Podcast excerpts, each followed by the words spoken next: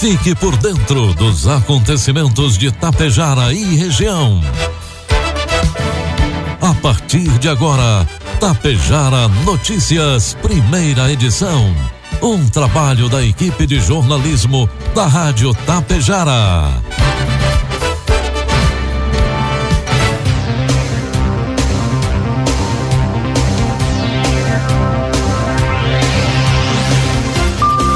Bom dia, pontualmente 7 horas da manhã.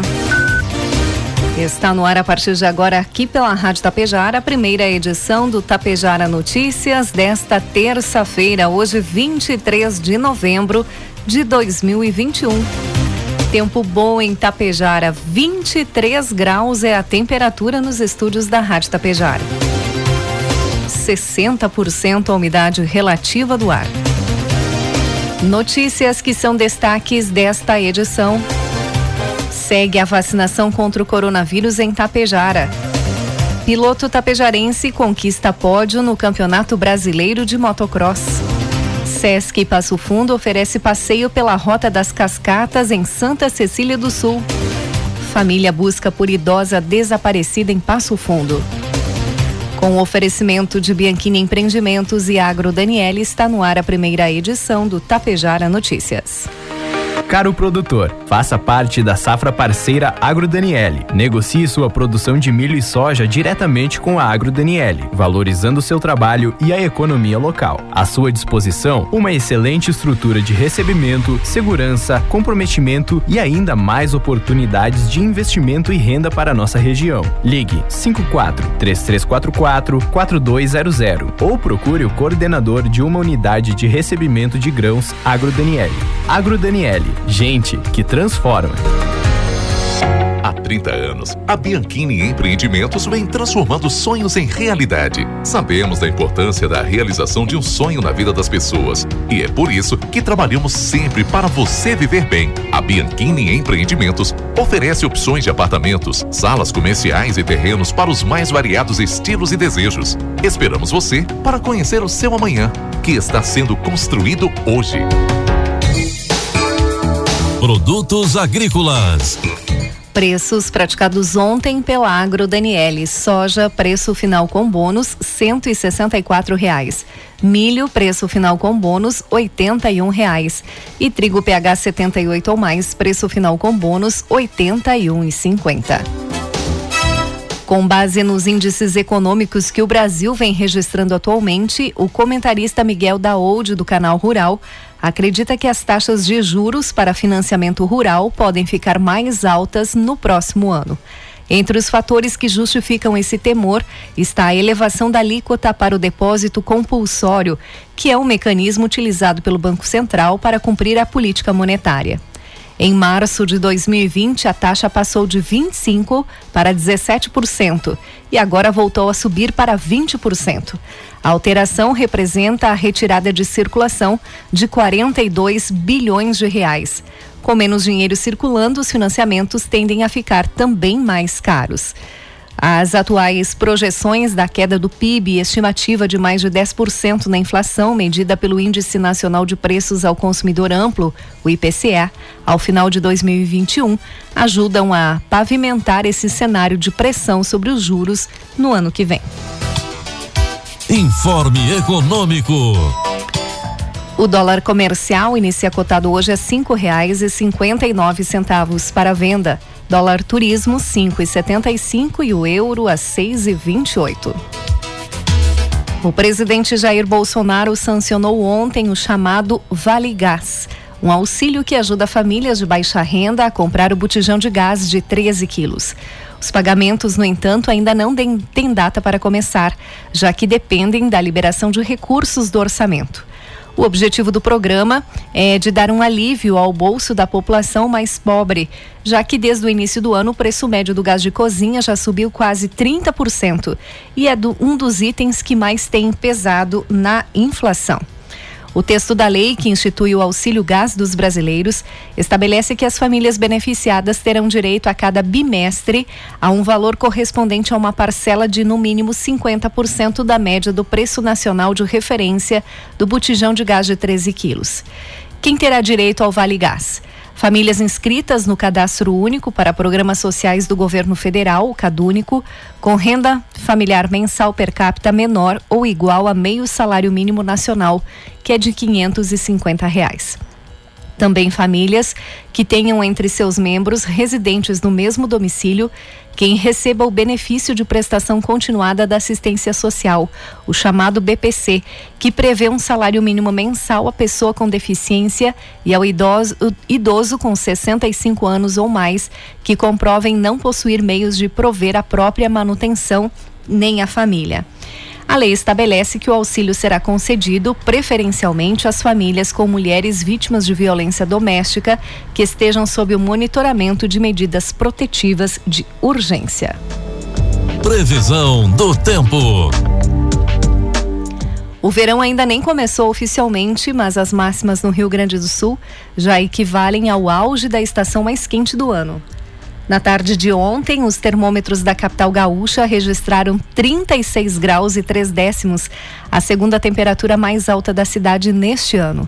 De acordo com a Somar Meteorologia, essa máxima foi a maior em Porto Alegre desde o dia 11 de janeiro, quando fez 38 graus e 4 décimos, atual recorde de calor para 2021 na capital. Além disso, o calorão, calorão marcou presença em outras cidades gaúchas. Em Uruguaiana e Rio Pardo, por exemplo, os termômetros atingiram a marca de 37 graus e 8 décimos, colocando os municípios entre os 15 mais quentes do Brasil nesta segunda-feira. No entanto, o cenário deve mudar na terça-feira, hoje, portanto, quando a frente fria avança pelo Rio Grande do Sul, derrubando as temperaturas em algumas regiões. A queda da temperatura será mais acentuada nas regiões serrana, sul e leste do estado, devido ao aumento de nebulosidade e o vento frio, afirma a meteorologista Jocélia Pegorim. Nestas áreas, incluindo a região metropolitana, as temperaturas máximas ficarão cerca de 10% abaixo dos valores registrados na tarde de ontem. Nas demais áreas do Rio Grande do Sul, a diferença deve variar de 2 a 5 graus. Essa frente fria também deve procurar, provocar um pouco de chuva na Grande Porto Alegre, litoral norte e na Serra. Para o litoral sul, a previsão é de uma terça-feira com muitas nuvens e períodos com sol. Já as demais áreas do Rio Grande do Sul terão sol, algumas nuvens, mas sem condições para chuva. Na capital, os termômetros devem ficar entre 19 e 26 graus. E a previsão é de que o sol predomine e a temperatura volte a subir em todo o estado na quarta-feira, mas o calor não será tão intenso como ontem. Vamos às imagens do satélite que mostram para Tapejara hoje sol e aumento de nuvens. A temperatura em Tapejara hoje deve chegar aos 29 graus. Amanhã, previsão de tempo bom. Mínima de 16 graus no amanhecer e a máxima deve chegar aos 31 graus em Tapejara. Destaques de Tapejara e região. Agora 7 horas 8 minutos, 23 graus é a temperatura. Vamos aos números atualizados do coronavírus em Tapejara com dados coletados até as 16 horas de ontem. Casos ativos, 5. Suspeitos, 12. Estão em isolamento domiciliar 17 pessoas. Desde o início da pandemia, Tapejara registra 55 óbitos e 5.668 casos positivos. Recuperados chegam a 5.608. Um tapejarense está internado no Hospital Santo Antônio e dois estão hospitalizados em UTI em outros municípios. E a Secretaria da Saúde aqui de Tapejara promove hoje, terça-feira, dia 23, a vacinação da dose de reforço para profissionais da saúde e pessoas com 60 anos ou mais que receberam a segunda dose de qualquer vacina contra a Covid-19 até o dia 24 de maio. A vacina acontece no auditório da Unidade Básica de Saúde Central, das 8 às 11h30 e das 13 às 16 horas. E amanhã, quarta-feira, dia 24, Tapejara realiza mais uma etapa da aplicação da segunda dose da vacina contra coronavírus. A vacinação será no auditório da Unidade Básica de Saúde Central. Será aplicada a segunda dose da Coronavac para quem recebeu a primeira dose até o dia 22 de outubro. A vacinação para estes será das 8 às 11h30. Também será aplicada a segunda dose da AstraZeneca para quem recebeu a primeira dose até o dia 11 de agosto. Para esses, a vacinação será tarde, das 13 às 16 horas. Todos devem levar documento com CPF, cartão SUS e comprovante da primeira dose. 7 horas 9 minutos e meio. E o governo municipal de Tapejara, através da Secretaria da Fazenda, comunica que o último sorteio do programa Valoriza Tapejara, que seria realizado no próximo domingo, dia 28, durante a abertura do Natal Esperança, foi transferido para o dia 8 de dezembro, às 20 horas, na Praça Central Silvio Guini. Nesse dia haverá show com o grupo Tchê Garotos. No último domingo, foi realizada a quinta etapa do Campeonato Brasileiro de Motocross 2021. Aconteceu em Itibaia, Atibaia, no interior de São Paulo, com as participações de várias categorias. Tapejara esteve representada pelo piloto Pietro Piroli, de apenas 13 anos, que conquistou quarto lugar na categoria MXJR. O evento contou com a participação de 520 pilotos. Além da presença dos melhores pilotos do Brasil e exterior, o campeonato teve um grande público. O Sesc Passo Fundo está organizando um passeio para conhecer a Rota das Cascatas em Santa Cecília do Sul. A atividade será no dia 5 de dezembro. Os participantes do Partiu Natureza percorrerão um caminho de 8 quilômetros a pé, que passará por trilhas em meio à mata, em terreno acidentado e algumas elevações.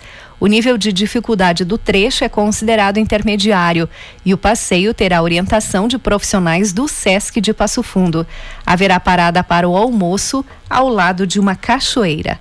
As vagas são limitadas. A inscrição custa 60 reais com transporte saindo do SESC Passo Fundo ou 35 reais sem transporte e pode ser feita inscrição no site www.sesc-rs.com.br barra Partiu Natureza.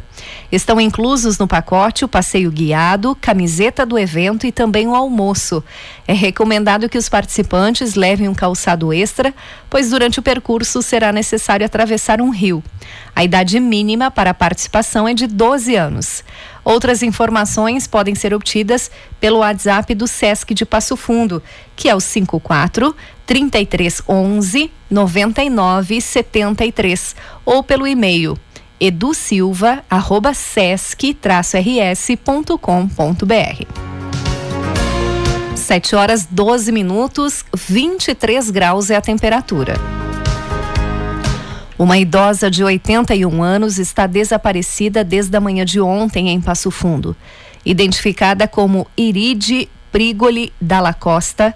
Ela é residente do bairro Petrópolis, na rua Senador Salgado Filho, onde mora com a família. Na manhã de ontem, a idosa saiu sozinha de casa e deixou apenas um bilhete dizendo que estava cansada, não justificando nada além. Ela saiu levando uma sacola plástica e um guarda-chuvas preto, sendo que usava calça bege escura e uma camisa nas cores rosa, azul e amarelo, além de uma sapatilha vermelha.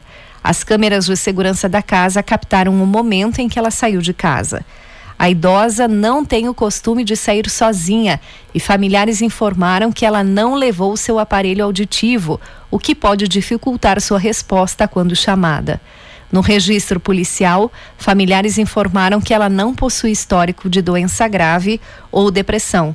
No entanto, ela saiu sem levar o telefone celular e nenhum amigo ou parente sabe do paradeiro. Qualquer informação sobre a senhora Irides deve ser avisada à Brigada Militar através do telefone 190.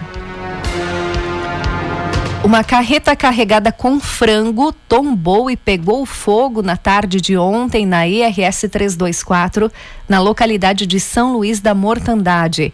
Uma carreta Scania que trafegava no sentido Passo Fundo Maral tombou na curva bem em frente à igreja da comunidade e pegou fogo, sendo completamente consumida pelo fogo.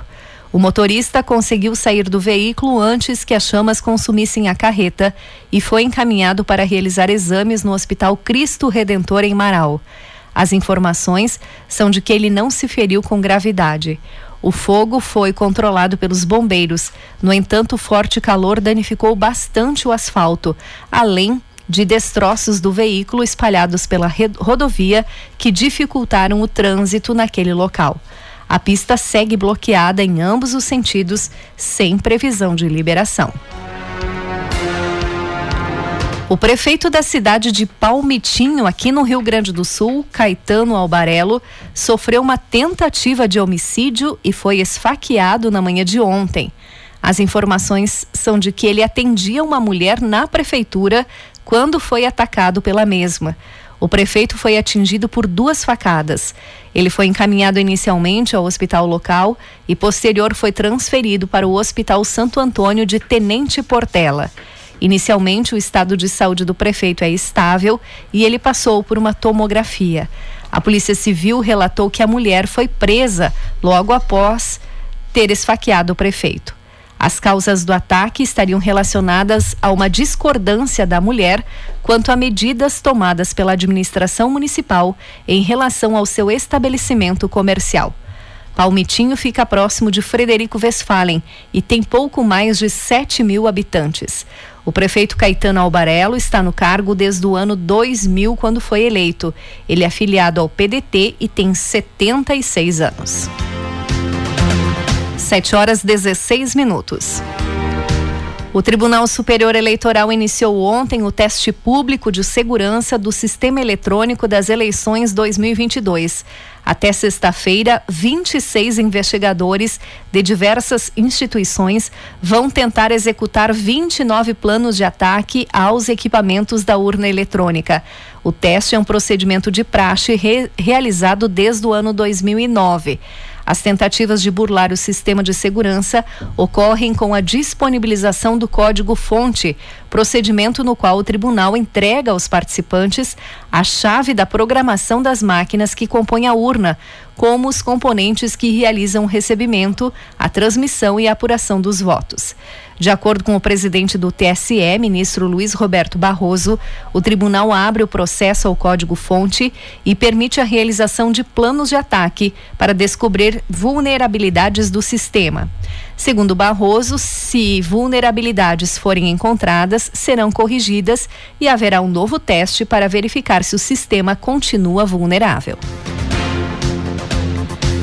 E o governo adia o anúncio do avançar para o meio rural. Quem traz informações é o repórter Christian Costa.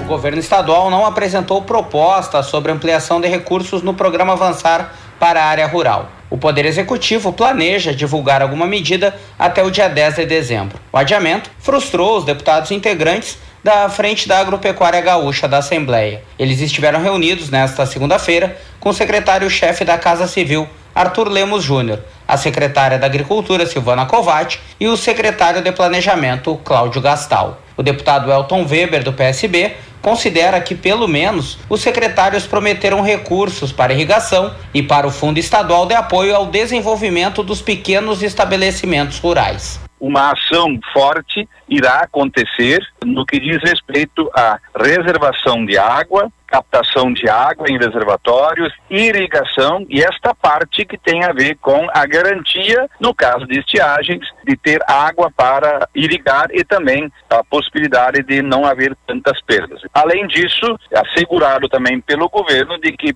os programas oriundos e relativos ao FEAPER também terão recursos, inclusive subsídio a financiamentos. Em outubro, o governo sinalizou que o anúncio ocorreria neste mês. Agência Rádio Web, de Porto Alegre, Christian Costa.